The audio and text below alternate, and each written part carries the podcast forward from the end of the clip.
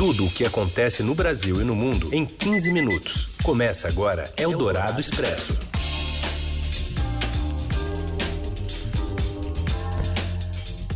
Olá, seja bem-vindo, bem-vinda. Começa aqui o Eldorado Expresso, as notícias mais quentinhas do dia, bem na hora do seu almoço.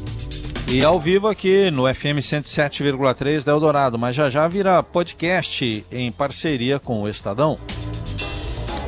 Eu sou a Carolina Ercolim. Comigo está o Heisen Abac, né? Estamos juntos, mas isolados em mais uma semana, abrindo o mês de agosto, neste dia 3, com as manchetes também desta segunda. A proibição de operações policiais em favelas do Rio durante a pandemia reduziu as mortes em 70%. O número de crimes também caiu. Prefeitos de todo o país se unem e lançam uma campanha contra a Covid-19, sem a coordenação do Ministério da Saúde. E ainda as discussões sobre o fim da meia entrada e a taxação de grandes fortunas. É o Dourado Expresso. Tudo o que acontece no Brasil e no mundo em 15 minutos. Te contar a história da Petrobras. Na verdade, quem conta é o André Borges da estatal que tem um depósito irregular no mar e o tamanho da área é equivalente à cidade de Florianópolis. Diga, André. Boa tarde, Heisen, Carol e ouvintes da Rádio Boa Eldorado. Tarde. Neste domingo, uma reportagem do Estadão revelou que a Petrobras é dona de um gigantesco almoxarifado submarino, como ela própria chama o local, um grande depósito de máquinas velhas de suas plataformas que foram lançados nos anos 90 e 2000 no litoral do Rio de Janeiro, é, ali na Bacia de Campos. Essa área, para vocês terem uma ideia, ela chega a 460 quilômetros quadrados, é uma área do tamanho de Florianópolis, de uma capital como, como Porto Alegre, por exemplo. É como se uma, uma cidade dessa, uma capital dessa, fosse transformada num gigantesco ferro velho de restos que são usados em plataformas submarinas. São mais de 1.400 quilômetros de tubos que foram lançados eh, no fundo do mar, além daqueles sistemas gigantescos de ancoragem dessas plataformas que estão ali. Muito bem, o agravante disso tudo, Heisen Carol, é que nada tinha licenciamento ambiental. A lei do licenciamento ambiental para essa exploração de, de petróleo ela é de 1986, portanto, da década de 80 é, tudo isso aconteceu no mar na década de 90 em diante, e há anos a Petrobras tenta um acordo para que é, a petroleira retire isso do fundo do mar, o que ainda não aconteceu. É, o lançamento desse material foi feito até 2016, quando houve uma determinação para que ele parasse, é, mas desde então estão no fundo do mar esses equipamentos, a maioria já inservível, não presta para nada, é, mas ainda não há uma solução para o problema. A Petrobras disse que começou a fazer isso nos anos 70 é, e que, portanto, seria antes da legislação ambiental. Mas o fato é que nós obtivemos documentos onde ela, ela própria é, apresenta detalhadamente é, essas áreas é, sendo iniciadas a partir de 1991 né? cinco anos depois de criada a lei ambiental. Enfim, é mais um passivo gigantesco dessa área do meio ambiente que o país precisa enfrentar e resolver. Com vocês, Raíssa e Carol. Eldorado Expresso. A crise gerada pela Covid-19 acendeu o debate no Brasil sobre a necessidade de aumentar os impostos do andar de cima, junto com a proposta de reforma tributária em tramitação no Congresso. A divulgação na semana passada de uma lista de 42 brasileiros que aumentaram sua fortuna em 34 bilhões de dólares, mesmo durante a pandemia, fez crescer a pressão para que a reforma tire do papel o imposto sobre as grandes fortunas e eleve o imposto de renda dos super ricos para diminuir a desigualdade social no país. A corrente que cresce no Congresso é de que a reforma tributária tem de ser mais ampla do que apenas a simplificação de impostos para ajudar a reconstruir o país na fase pós-pandemia. Uma proposta encabeçada pela Federação Nacional do Fisco Estadual e Distrital, FENAFisco, junto com acadêmicos e um grupo de entidades, aponta um potencial de arrecadação de 40 bilhões de reais por ano, somente com imposto sobre grandes fortunas. A colunista de economia da Rádio Eldorado, Adriana Fernandes, avalia as possibilidades de taxação das grandes fortunas. Esse movimento crescente aqui no Brasil é busca né, influenciar os parlamentares a tomar dianteira nessa discussão na reforma. Algumas lideranças que não são aquelas tradicionais, como a da esquerda, né, tem falado nessa necessidade do governo, estuda sim uma alíquota de 35% para salários mais, mais altos. Outra tendência forte, que também já foi admitida pelo ministro Paulo Guedes, é começar a tributar lucros e dividendos. Essa tributação das pessoas que recebem, dos acionistas das empresas, né, ela é isenta e passaria a ser tributada na pessoa física também para aumentar a arrecadação e diminuir, tributar mais os ricos. Tem muitas, muitas opções que estão em discussão, inclusive também aumentar o ITR, que é o imposto sobre terras né, rurais, e até mesmo de lanchas, aviões, que hoje a gente não tem aqui no Brasil. Eldorado Expresso. A proibição de operações policiais em favelas durante a pandemia de coronavírus não aumentou a criminalidade violenta no Rio. Ao contrário, a região metropolitana registrou queda de 70% no número de mortes decorrentes dessas incursões nas comunidades. Houve também redução de 48% nos registros de crimes contra a vida e de 40% nos contra o patrimônio. Os dados são do Grupo de Estudos dos Novos Ilegalismos da Universidade Federal Fluminense. As, as, polícias fluminenses vinham alegando que a proibição, em decorrência de uma decisão do ministro Edson Fachin, do Supremo Tribunal Federal, dificultava o combate ao crime organizado. Eldorado Expresso. A comunidade de Paraisópolis, na zona sul de São Paulo, onde vivem 100 mil pessoas, registra uma taxa de mortalidade menor do que a da cidade como um todo, mas, ao mesmo tempo, vê uma queda acentuada nas doações para programas sociais de enfrentamento à pandemia do coronavírus. O contraste foi relatado pelo líder comunitário Gilson Rodrigues, que também é coordenador nacional do G10, um grupo que une ações nas dez maiores favelas do país. Em entrevista hoje à Rádio Eldorado, ele apontou as doações como fundamentais para as iniciativas que até agora garantiram o controle da pandemia em Paraisópolis, apesar das dificuldades na manutenção do distanciamento social e dos hábitos de higiene sem acesso ao abastecimento de água o dia todo. A comunidade chegou a entrar com uma ação judicial para impedir que a Sabesp reduza a pressão de água à noite, mas ainda aguarda uma decisão da Justiça. Um levantamento do Instituto Polis aponta que Paraisópolis tem uma taxa de 21 mortos a cada 100 mil habitantes na pandemia, enquanto em toda a capital paulista o índice é de 59 a cada 100 mil. Para comparação, na comunidade da Brasilândia, na zona norte de São Paulo, a taxa é de 159 por 100 mil. Paraisópolis registra mais de mil casos confirmados de Covid-19 e 26 óbitos. Apesar do resultado positivo até agora, Gilson Rodrigues vê com preocupação a redução em julho de 90% nas doações para ações sociais. A situação em Paraisópolis, ela, nós tivemos um processo de mudança de comportamento, as pessoas começam a usar mais máscaras é, que foram distribuídas mais de 270 mil máscaras de pano feitas pelas costureiras aqui da própria comunidade. Nós temos feito um trabalho é, de distribuição de marmitas que diminuiu, mas que nós continuamos através do Mãos de Maria. É, estamos agora reforçando esse trabalho voltado para o emprego, que é através do projeto é, Emprega a Comunidade. Então, nós temos continuado o nosso trabalho. Ele está perdendo um pouco de força devido à diminuição praticamente de 90% das doações mas temos que continuar esse trabalho porque além dessa crise que da saúde, agora vem uma crise de desemprego e de fome, né, que nós temos que cuidar da nossa comunidade. A ajuda permitiu a contratação de três ambulâncias, o isolamento em duas escolas de 583 pessoas infectadas e o fornecimento de máscaras, marmitas e cestas básicas para a população de Paraisópolis. O líder comunitário Gilson Rodrigues reforça que as doações para os moradores de Paraisópolis e outras comunidades podem ser feitas por meio do site g10favelas.com.br. Eldorado Expresso.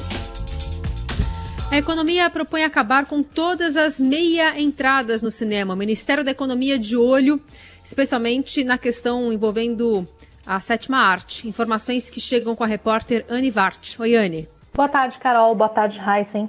Qualquer discussão sobre meia entrada sempre rende muita polêmica, porque todo mundo considera o preço do ingresso na categoria inteira caro e irreal. Isso não é à toa e também não é impressão. A Agência Nacional do Cinema, Ancine, fez um estudo e descobriu que quase 80% de todos os ingressos de cinema vendidos no Brasil no ano passado tiveram preço de meia entrada.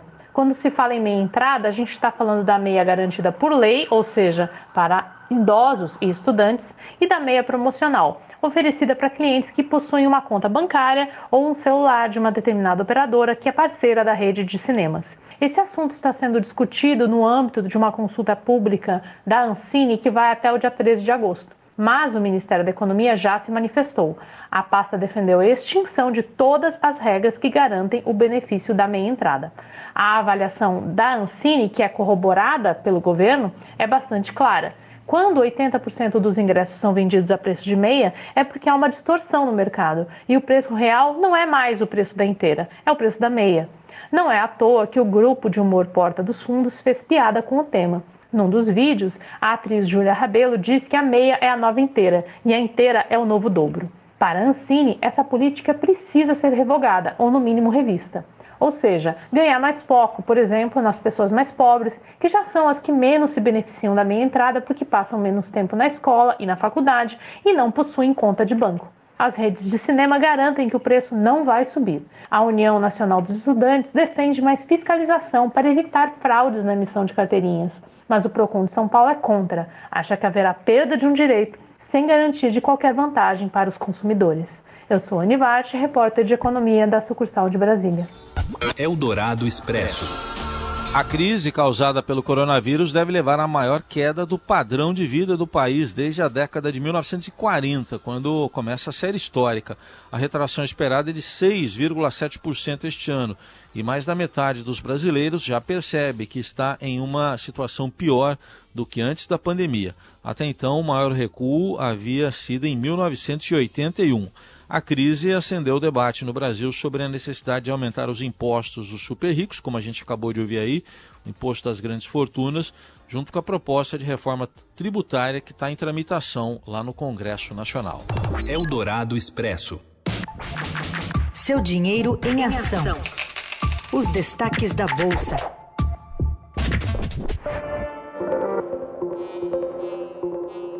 Oi, Julia Viltin, boa tarde. Oi, boa tarde, Carol, tudo bem? Tudo certo. Vamos dar um panorama aqui para o nosso ouvinte, como é que está operando o Ibovespa e também o dólar?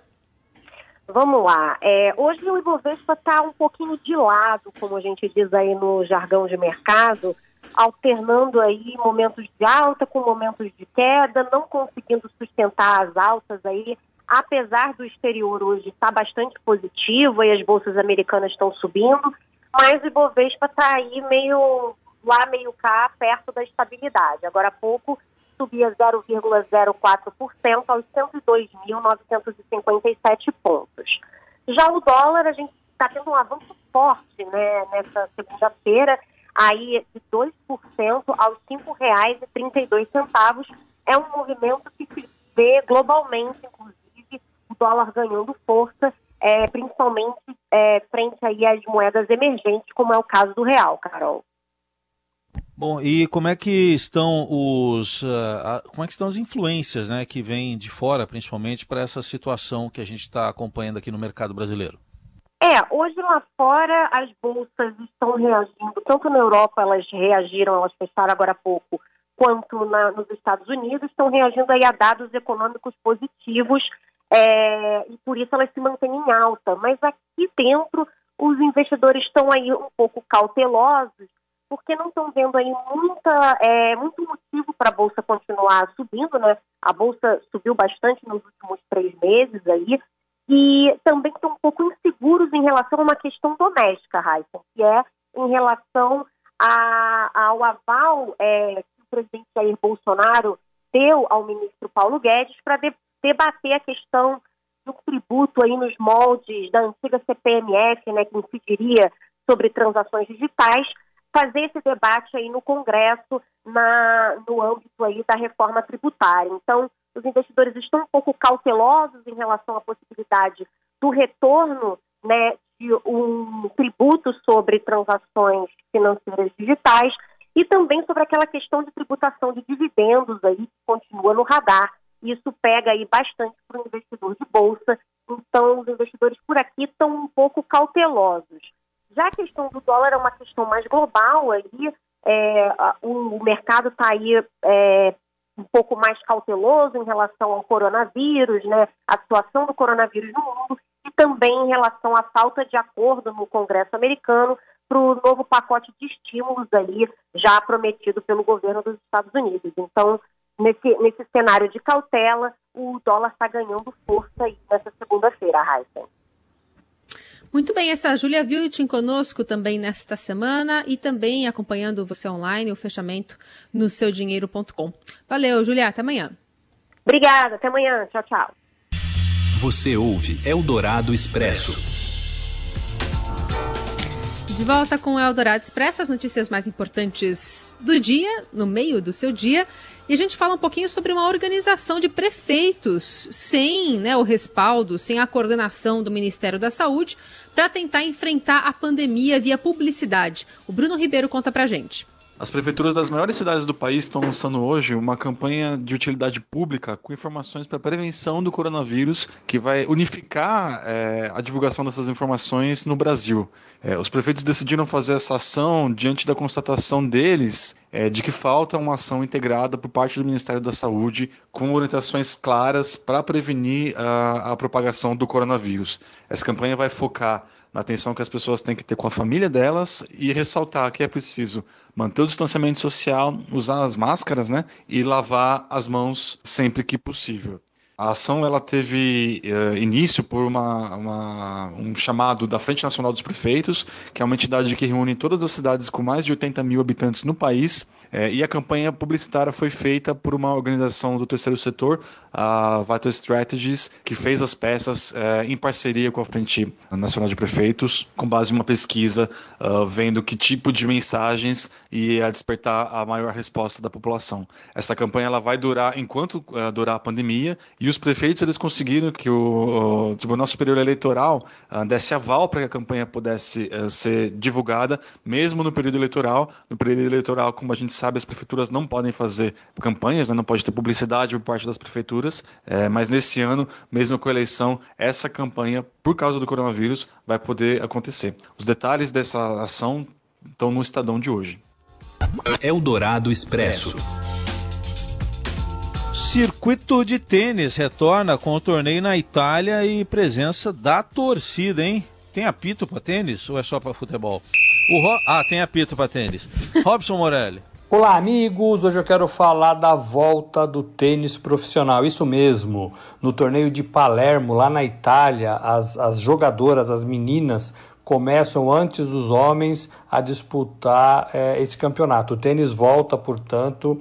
A WTA tem uma organização própria, diferentemente de quem organiza o campeonato masculino, a ATP, e aí ela decidiu manter essa data. É, vai ser um torneio é, diferenciado, tem muitas precauções, tomando como base a, a pandemia. Vai ser aberto ao público. A organização resolveu abrir somente para 300 torcedores. É, o, os homens, o, circuito da ATP volta um pouquinho para frente. Agora, é, a, a discussão é, é, nos Estados Unidos ainda continuam é, noticiando muitas mortes. Então, há muita discussão no circuito em relação a essa volta neste mês do tênis mundial. É isso, gente. Falei, um abraço a todos, valeu.